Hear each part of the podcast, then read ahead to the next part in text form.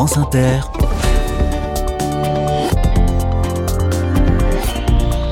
Dorothée Barba. Bonjour à toutes, bonjour à tous. Ravi de vous retrouver pour de nouvelles initiatives. Ce lundi, on fait un petit saut de puce vers le sud puisque nous quittons la Meurthe-et-Moselle, Nancy, pour les Vosges. Épinal. Nous sommes toujours dans la région Grand Est, bien sûr.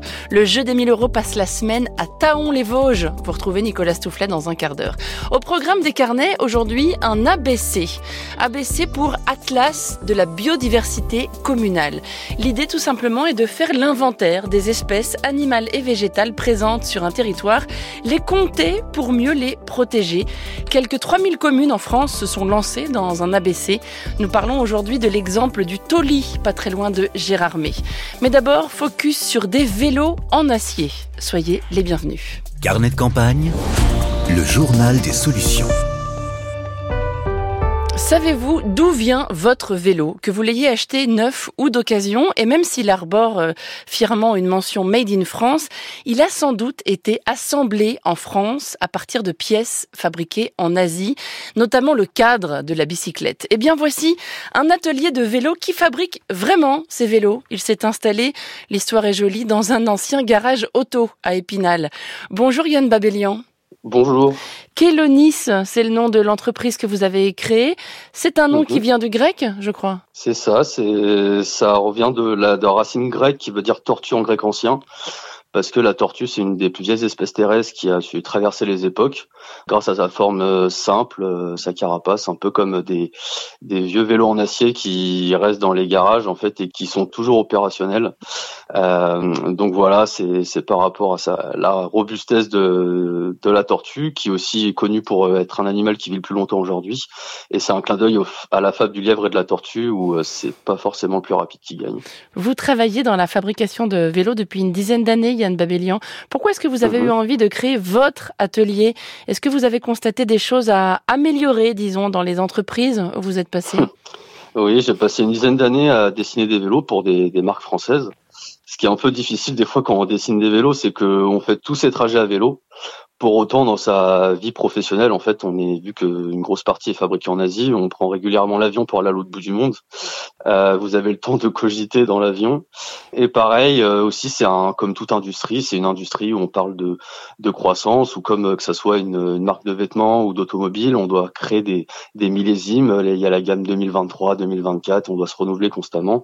Et moi, j'avais envie de sortir de ce schéma-là, de revenir à une échelle beaucoup plus locale, beaucoup plus petite, et pour, parler directement à mes clients. Votre atelier, je le disais, est à Épinal et vous faites uniquement des vélos sur mesure.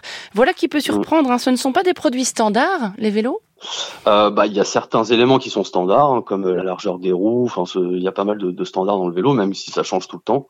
Mais ensuite, les vélos sont, sont faits à partir des, des dimensions, c'est-à-dire que quand un client vient, on le, on le mesure, et le vélo est fait euh, pour que lorsqu'il passe du temps sur son vélo, il n'ait pas de, de douleur. Et aussi, on va traiter tout un tas de demandes liées à qu'est-ce qu'il veut porter sur son vélo, quelles, quelles petites options il veut à droite à gauche pour vraiment que son vélo, il ait envie de l'utiliser et qu'il l'utilise le plus longtemps possible. Vous êtes installé, euh, je l'ai dit, dans un ancien garage et vous utilisez de très vieilles machines. Quelle est l'histoire de ces machines? Oui, il y a un, avait un fabricant de vélos dans les Vosges hein, qui s'appelait Valdener, qui a notamment euh, fabriqué les premiers vélos pour la Poste.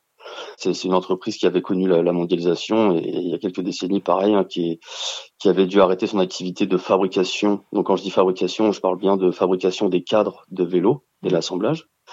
Et nous, on a récupéré en, effet une partie des machines euh, on- qu'on a sauvées de la main des ferrailleurs. Donc j'aime bien dire que c'est une partie de ces machines euh, qui fabriquaient des vélos avant dans les Vosges et qui a participé à créer l'histoire du vélo dans les Vosges et qui va continuer à fabriquer des, vélos dans notre petit atelier. Vos vélos sont en acier. C'est lié à- au choix de ces machines?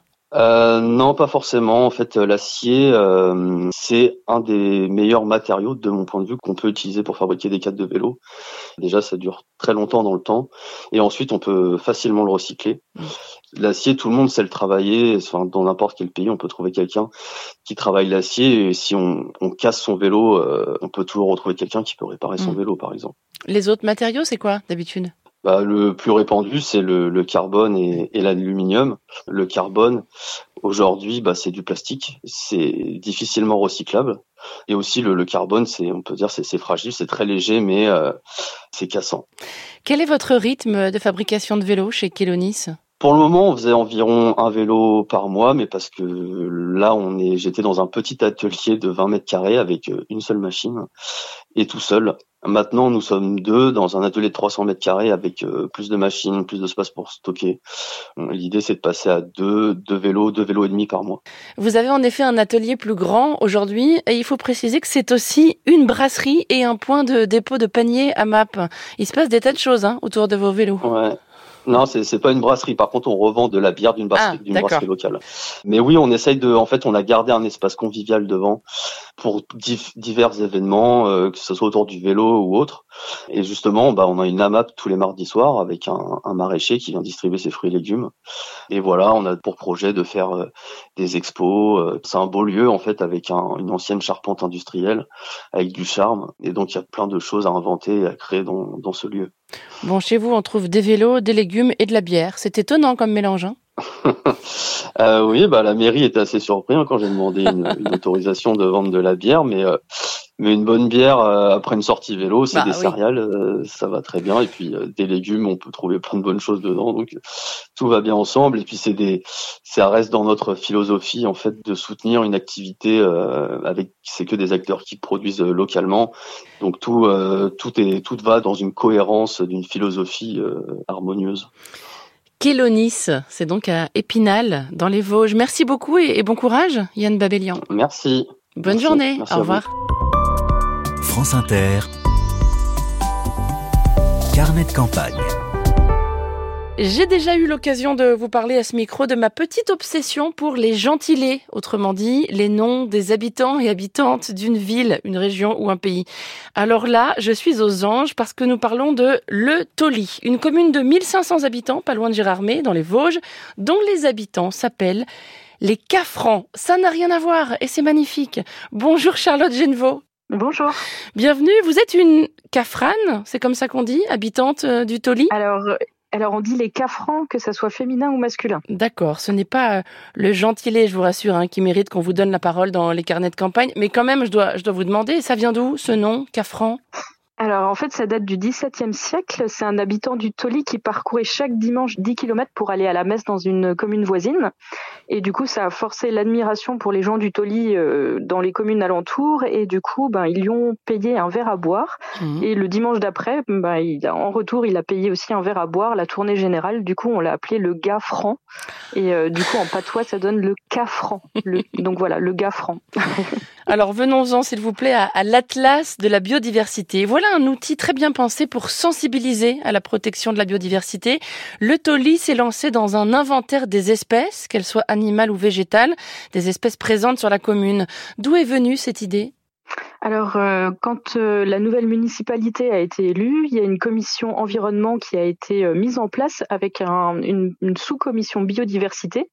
Et donc, cette sous-commission rassemble des élus et des citoyens. Et donc, tous ensemble, on a entendu parler de ce dispositif national.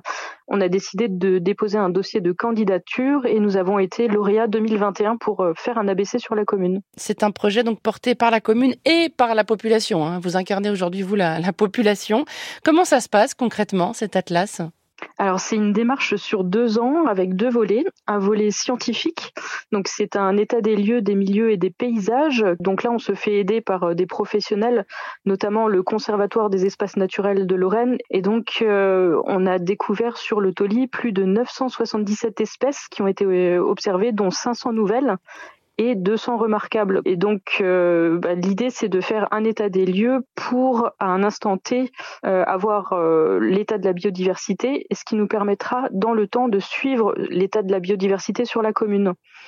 Donc ça, c'est pour le volet scientifique. Et le deuxième volet, c'est un volet d'animation où tous les deux mois, nous proposons une animation au Cafran, donc des conférences, des sorties nature comme la nuit de la chouette, sorties oiseaux, des projections de films ou des ateliers.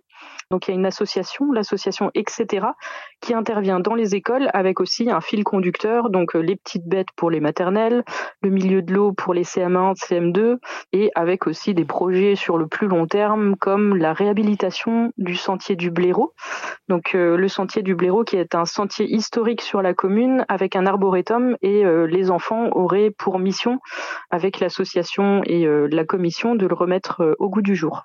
Quelle est votre espèce préférée parmi celles qui ont été recensées sur votre commune alors moi j'aime beaucoup le cuivré de la bistorte. C'est un, petit papillon qui est cuivré et qui en fait se reproduit euh, sur uniquement une plante. Dans le dans le patois vosgien on appelle ça une brosse à dents. Donc c'est euh, une plante de milieu humide et c'est vrai que c'est un petit papillon qui est tout à fait euh, adorable. Qu'est-ce que ça vous apporte à vous personnellement ce projet d'atlas de la biodiversité? Alors moi personnellement, ça m'a permis de m'intégrer euh, énormément euh, dans le village parce que je suis une nouvelle arrivante depuis 2018 mhm. et euh, ce que j'apprécie particulièrement, c'est de pouvoir proposer des animations pour créer des moments de convivialité, de sensibiliser aussi sur la beauté de notre cadre de vie et de sa préservation parce qu'on vit dans un milieu qui est vraiment super. On a la montagne, on a les lacs, on a des prairies, donc c'est il faut pouvoir conserver ce cadre de vie et la fraternité aussi qu'on peut observer sur le territoire Je voudrais aussi qu'on parle de votre activité professionnelle, Charlotte Genevaux, parce que vous n'êtes pas seulement une citoyenne engagée pour la défense de la biodiversité, vous êtes aussi la créatrice avec votre mari d'une galerie rurale qui s'appelle le Pantographe. Vous exposez au Pantographe euh, le travail d'artisans et d'artisans d'art hein, dans tous les domaines, le bois, le métal, le textile, la céramique et j'en passe. C'est aussi un espace de vente, bien sûr, le Pantographe, et c'est assez récent. Comment ça marche pour l'instant? Alors, c'est un projet qui date du mois d'avril. Euh, donc, avec mon conjoint, on a une métallerie d'art et on voulait un showroom pour nos pièces. Et euh, de fil en aiguille, on en a discuté avec des artisans professionnels des métiers d'art du territoire qui ont tous le même problème. On a un atelier, mais on n'a pas d'espace de, visibilité pour rencontrer nos clients. Donc, on a invité 20 euh, artisans professionnels des métiers d'art à exposer du mobilier, des objets de décoration. Et donc, l'objectif, c'est que les clients viennent, découvrent le savoir faire d'excellence du territoire, du Grand Est, et de mettre en relation aussi les artisans et les, euh, les clients lors d'événements ponctuels. Il y a une forme d'engagement aussi pour vous dans cette activité? Pour moi aussi, c'est un engagement parce que c'est euh, montrer que sur le territoire, on a un savoir-faire, euh, on a la possibilité de consommer différemment, on a la possibilité d'acheter des objets qui soient atemporels, qui ne subissent pas un effet de mode. Tous ces objets, ils ont une âme, ils ont une histoire. C'est l'histoire du territoire, c'est l'histoire des artisans, donc ça crée aussi du lien euh, entre les gens. Le pantographe, c'est un outil de dessin hein, qui ressemble un peu à un compas. Pourquoi ce nom pour votre atelier?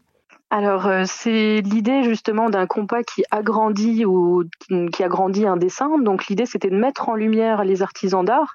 Et puis le pantographe c'est aussi un élément au niveau euh, de la caténaire entre la locomotive et la caténaire. Donc moi j'ai un passé industriel ah. et j'étais assez sensible à, cela. Et en fait c'est un organe de transmission de l'énergie électrique pour euh, propulser la motrice. Et donc c'était l'idée de propulser l'énergie et aussi de mettre en lien les artisans avec avec les passionnés d'art et de décoration. Voilà, l'Atlas de la biodiversité, tout comme le pantographe, ça se passe euh, chez les Cafrans, au Toli donc, dans les Vosges. Merci beaucoup Charlotte Genevaux. Merci beaucoup. Et bonne journée à vous. Au revoir. Bonne journée, au revoir. Je précise que la galerie vend aussi ses œuvres en ligne. Hein. Vous trouverez un lien vers le site internet du pantographe sur la page web des carnets de campagne franceinter.fr.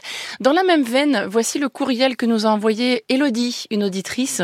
L'entreprise AE2M Groupe Contino, entreprise de découpe textile, transforme sa petite boutique d'usine en concept store tout le mois de décembre à Uxenier pour mettre en lumière des fabrications issues de la ruralité et du territoire vosgien avec son marché de Noël Made in Grand Est, notre PME veut contrer le made in ailleurs, précise cette auditrice, de façon joyeuse et positive avec une quinzaine de partenaires locaux. Voilà, marché de Noël, euh, très loin de, quelques Black Friday que ce soit, c'est à Uxenier dans les Vosges, pas très loin d'Épinal. Et puis je vous rappelle que la Creuse est bientôt au programme des carnets de campagne. J'attends vos messages hein, pour signaler des gens géniaux et des projets réjouissants dans ce département. Loin de moi l'idée de créer des compétitions entre départements voisins, mais je voudrais quand même souligner que nous avons reçu un nombre impressionnant de messages au sujet de l'Allier. J'invite les auditeurs et auditrices de la Creuse à nous prouver qu'il se passe aussi plein de très chouettes initiatives chez eux.